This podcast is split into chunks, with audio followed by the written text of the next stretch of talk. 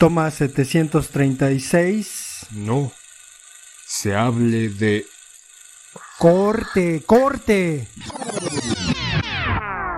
Toma 738 del podcast No se hable de cine. Comenzamos con No se hable de cine. Corte y queda.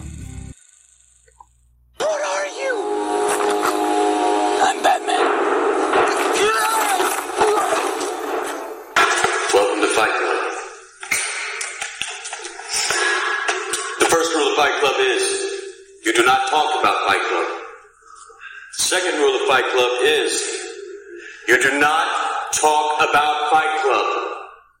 Third rule of Fight Club someone yells stop, goes limp, taps out. The fight is over. and you will know my name is the Lord when I lay my vengeance upon thee.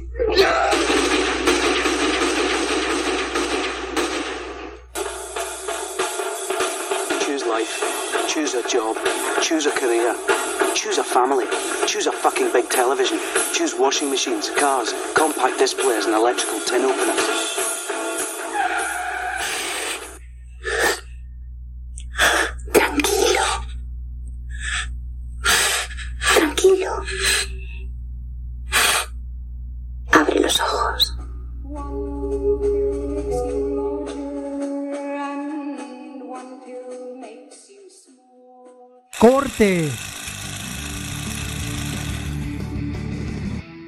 Este, ¿cuál, cuál va a ser el tema, güey?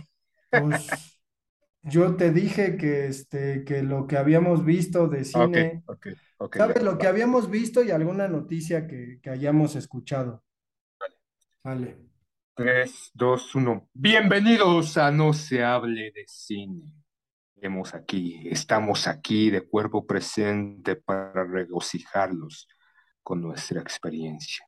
Y en este momento tenemos una nueva modalidad, porque estamos cambiando, estamos innovando para que ustedes tengan conocimiento, tengan de viva mano aquí en la palma de la mano la información, lo último del momento. No vamos a hablar de un director, no vamos a hablar de una película, ni de un actor, no vamos a tirarle mierda a Eugenio Derbez, aunque deberíamos. Saludos, Eugenio. En este momento vamos a hablar de cine. ¿Qué hemos visto las últimas películas? ¿De qué nos hemos enterado? Algo que haya sido, sea importante. O sea, no hicimos nada, no, no nos enfocamos en nada, entonces como no supimos de qué chingamos vamos a hablar, hemos inventado esta bonita sección que he visto en el cine los últimos días. ¿Cómo estás, poeta?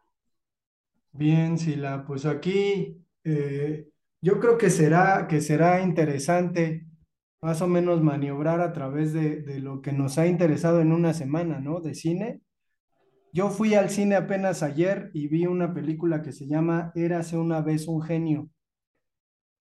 No sé, no sé si has sabido algo de ella o has visto algo, pero pues está bastante, bastante ¿De dónde es, güey? Es americana y la vi porque este cuate que se llama Christoph, que tiene un canal en YouTube en donde critica eh, el cine y normalmente suele hacer críticas muy malas. Y me llamó la atención porque hay otro canal de YouTube mucho más serio, mucho más teórico eh, y encaminado que se llama Film, Film 7.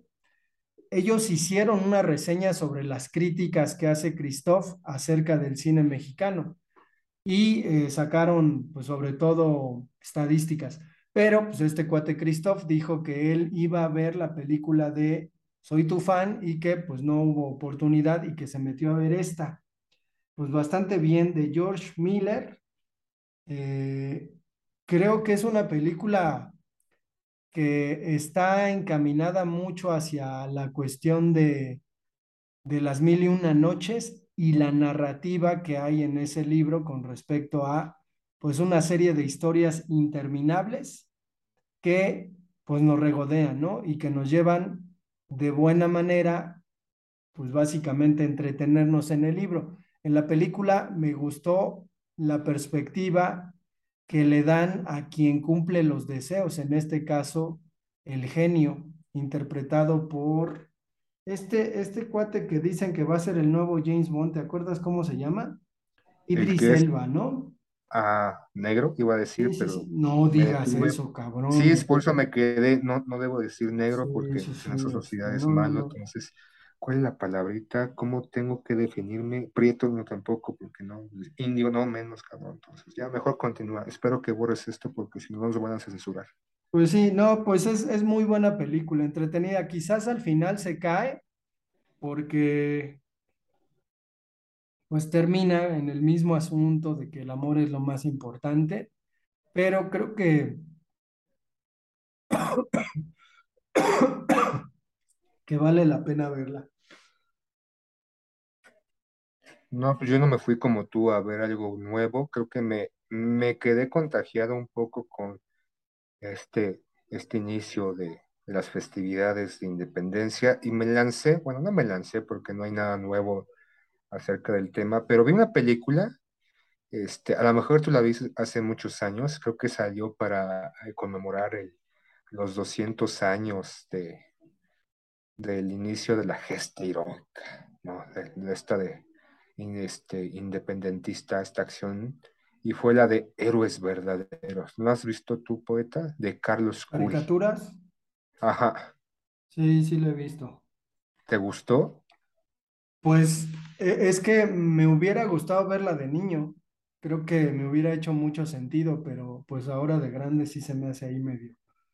Pues supongo Es que que Televisa tiene la manota ahí metida, ¿no? sí, es este, ahí metida, es, pero no sé, yo esperaba, no, no la vi, o sea, cuando se estrenó no la vi, es del 2010, eh, este, ya pasaron 12 años, obviamente la animación, o sea, ha mejorado eh, a día a día, entonces es una animación un poquito de más de una década, pero de una manera simplista, ¿no? Creo que estaba anunciado como los héroes son aquellos que hacen acciones por los demás, no son egoístas y buscan, bla, bla, bla, bla, bla, ¿no? Como que era el- la narrativa dentro de los trailers o dentro de esta este, programación para promocionar esta, esta película y me quedé así como que muy simple, ¿no? O sea, no, no, no, no, este, vemos a un Miguel Hidalgo, todo acá, machote, hombre, gallardo, alto, con su calva y sus cabellos, este, este, blancos, ondeándose por el viento que,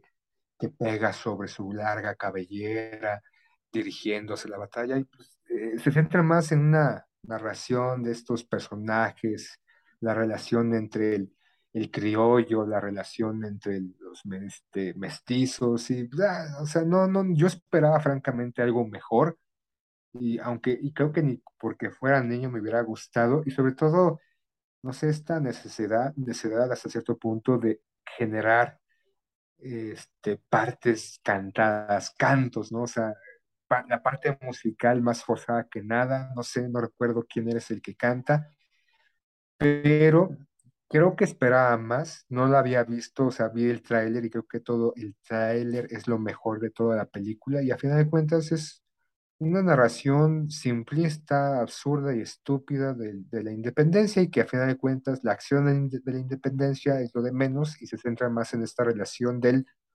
español nacido aquí en México, después que tiene esa relación con este mestizo, este criollo y, la relación también con esta mestiza, esta niña que crece junto a él y de repente se enamoran y llegan al final, es alerta de spoiler, este, México eh, se independiza de la nueva, de, España y todos son felices para siempre. Entonces, la chingadera, no, no, no me, no me gustó. Pues yo, yo también en la semana tuve que ver porque eh, tenemos un cineclub en la escuela, la pequeña Miss Sunshine. ¿Ya la viste esa? Ya, creo que es, este, no sé, es, es peculiar esa película porque me gusta y a su vez no me gusta. Y creo que este, estoy siendo sucumbido, siendo este, absorbido por lo político, políticamente correcto de ahora, pero tú que la acabas de ver, te acordarás de esta, ya cuando llegan a este festival de talentos y baila esta niña de lentes en unos leggings o un leotardo, no, no recuerdo con exactitud, con estos movimientos muy sexosos. Entonces, mi, mi parte este, crítica millennial dijo, no, ¿por qué? O sea, ¿por qué hacen eso con una niña? ¿no? Y en ese momento, cuando la vi, no, ¿de qué año es, poeta? ¿Te acordarás de qué año es? Pues no, ha de ser como de 2006, 2007, creo, ¿eh? Pero es divertida, ¿no? Y ver a Steve Carell, o sea, haciendo un personaje un poquito distinto a lo que Gay, un gay. un gay, y, y tal vez no tan cómico como Virgen en los 40 o este, esta otra película donde sale como parte de estos reporteros, ¿no? Junto a William Farrell. Aquí es completamente distinto su personaje y creo que después de esa película hizo otras películas también un poquito más dramáticos y de ahí cambió completamente como lo que nos venía acostumbrado. Pero a ti te gustó esta, esta película, creo que fue nominada, no sé si ganó Sí, Oscar. al Oscar. ¿Te Es gustó, poeta? pues a mí me parece una película bien hecha, pero sobre todo de grandes personajes, ¿no? Y la película precisamente comienza presentándonos a los personajes que tendrán una especie de odisea a través de, de algunos caminos de, de las carreteras de los Estados Unidos, particularmente para llegar a California y participar, ¿no? En este concurso de belleza infantil de la pequeña Miss Sunshine y todo lo que ocurre en el camino, pero creo que, que al final los personajes son bastante buenos. La directora y la autora, me parece, de la película es la que después hizo Juno, esta película también independiente americana. ¿Y qué es eso, no? Creo que la pequeña Miss Sunshine pues participó en algunos circuitos de cine independiente, ¿no? Y que que pues había esa, esa cuestión, ¿no? El cine independiente americano, pues de alguna manera también puede ser de calidad sin necesidad de contar estas historias sobre la, las victorias, porque al final en la pequeña Miss Sunshine, pues uno podría pensar, bueno, e- el final obvio sería que la niña ganara el concurso de belleza y no lo termina ganando, ¿no? Y hay una crítica muy, muy incisiva hacia, pues esta esta idea, ¿no? De los Estados Unidos de que, que nos ha hecho creer que estamos hechos para ganar todo el tiempo, ¿no? Y que cualquier competencia, pues es una obligación ganarla y que si no, pues nuestra vida no tiene ningún sentido porque el triunfo es lo más importante, ¿no? Que, que debemos experimentar y, y que nos debemos esforzar para conseguirlo y que basta con que lo deseemos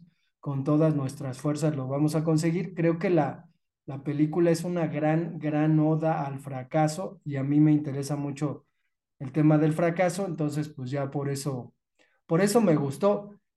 La directora es esta Valerie Faries, ¿no? Tiene una mujer toda tatuada, que Ujú. además, Pero es- y, y cómo eh, mencionaste, ¿no? Estaba dentro del círculo independiente, porque obviamente, pues, este, hay una, una manera de catalogar las películas y esta entrada dentro del cine independiente, obviamente, pues, es este, una película completamente distinta, como tú mencionas, este fracaso, pero sobre todo, sobre todo esta odisea de la familia, ¿no? Por, por, por poder llegar a este, este concurso y algo particular es como el cartel, corriendo todos, a- intentando subirse a esta combi, ¿no? Este, que ya las combis ya no existen en este momento, pero sí es, es una película entretenida y en donde creo que más allá de lo, como tú bien lo comentas, del, del valor del triunfo, es el valor como de que el fracaso como conclusión no es lo malo, sino todo lo que ganaste a través del fracaso y no solamente de la acción, sino del proceso para llegar al fracaso. Es un- la vi poco después de que se estrenó y sí me gustó. No la he vuelto a ver, creo que nada más la he visto dos veces y es entretenida. No es de mis favoritas, pero sí, sí me gusta mucho. Y por ejemplo, la directora este, es una película reciente que es La Batalla de los Sexos. No sé si la viste, es poeta, con este St- Steve Carell y está Emma.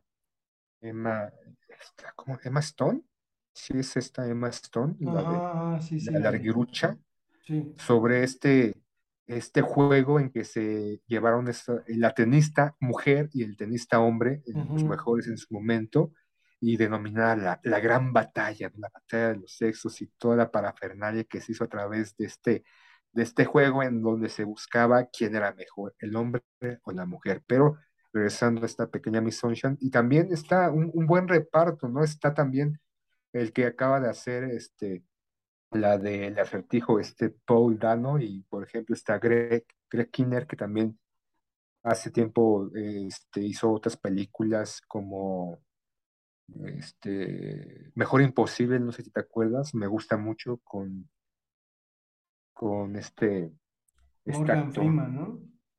No, Mejor Imposible con Nicholson. Jack Nicholson y la que salía en la- esta actriz de Twister o la del Tornado, ¿no? Entonces, que también se me hace un- una, una buena película, este, y también fue nominada al Oscar, pero esta pequeña Miss Sunshine es, es, es bastante, es tierna, es bonita, sin caer en lo meloso o en lo, en lo extremadamente dulce. Oye, pero digo, ya, ya de lo último que podríamos comentar para este episodio anómalo, digo, no sé si te has enterado, pero Iñárritu sacó ya eh, y está pues medio promocionando su película Bardo, falsa crónica de unas cuantas verdades, en la que pues parecería que es su ocho y medio, pero además pues trabaja con Daniel Jiménez Cacho que, que parece una película ya como del carácter de Roma, de Cuarón, eh, un tanto autorreferencial, pero no sé si has visto alguna cosa de esa. A mí sí me, me mueve mucho, ¿eh? Yo sí seguramente iré al cine a verla y seguramente te diré, güey, ve al cine para que la comentemos acá, pero no sé si has sabido ya con eso terminamos y la... Sí he visto de que ya está como esta promoción está Daniel Jiménez Cacho, que uno de los mejores actores mexicanos, no solamente del cine, sino también este, tenía un programa en el 11, este, de comida, En materia de pescado, en materia de pescado, este, que junto a este, uno de los hermanos Bichir, que también tenía un programa de comida que él visitaba, este, distintas partes de la República yo solo sé que no he cenado. Sí, sí, sí. Entonces, este, sí me causa expectativas, ¿no? Está también este Andrés Almeida, un actor que va a hecho de repente pinches churros televisivos, tanto en la novela, como en película, pero me causa expectativa esta película. No sé bien de qué va, no sé si tú sepas, si nos puedas dar una pequeña sinopsis, una pequeña probadita de qué va esta nueva película de, de Iñárritu y si tengas algún conocimiento de si sale este año o lo esperamos hasta el siguiente. Sí sale este año, primero en cines y desfasado por una o dos semanas en Netflix, que es quien pues terminó comprando los derechos de la película y ya te imaginarás pues la promoción que le van a hacer, pero pues se trata de un periodista que regresa a México y que se reencuentra con algunas cosas que, que ya no le, ya no le checan, ¿no? En su, en su experiencia pasada. Pero yo candidateo de una vez a Daniel Jiménez Cacho para el Oscar, ¿eh? Y ojalá, ojalá, por el bien de ese cine mexicano que se dejó de hacer en los años 90 y por ese papel que Jiménez Cacho hizo en Cronos, nos regodemos viéndolo, recibiendo la estatuilla del Oscar, Sila. Estaría cabrón, ¿no? Entonces, pero es como una especie de documental ficción esta película. No, no, no, o sea, es ficción, ficción, pero obviamente pues este personaje que, que además remite al, pues, al negro González Iñárritu y que yo vi algunas imágenes que estaban filmando ahí en el centro de la Ciudad de México y pues igualito, ¿no? El mismo corte de pelo y todo. No sé si va a hablar acá Fresa, pero pues bueno, ya despide, despide este podcast. Ya terminamos, pues muy bien. Tenemos estos micro, micro podcasts de cine. Espero que les haya gustado y así estaremos haciendo algunos con estas, estas pequeñas probaditas, pretexto que vimos durante la semana y que vamos hilando de esta película que vio el poeta o de esa otra película que vi yo y cómo nos desencadena, ¿no? Empezamos con, con este, no me acuerdo ni qué película empezamos y terminamos con Bardo Poeta, entonces ya, di adiós y vámonos. Adiós.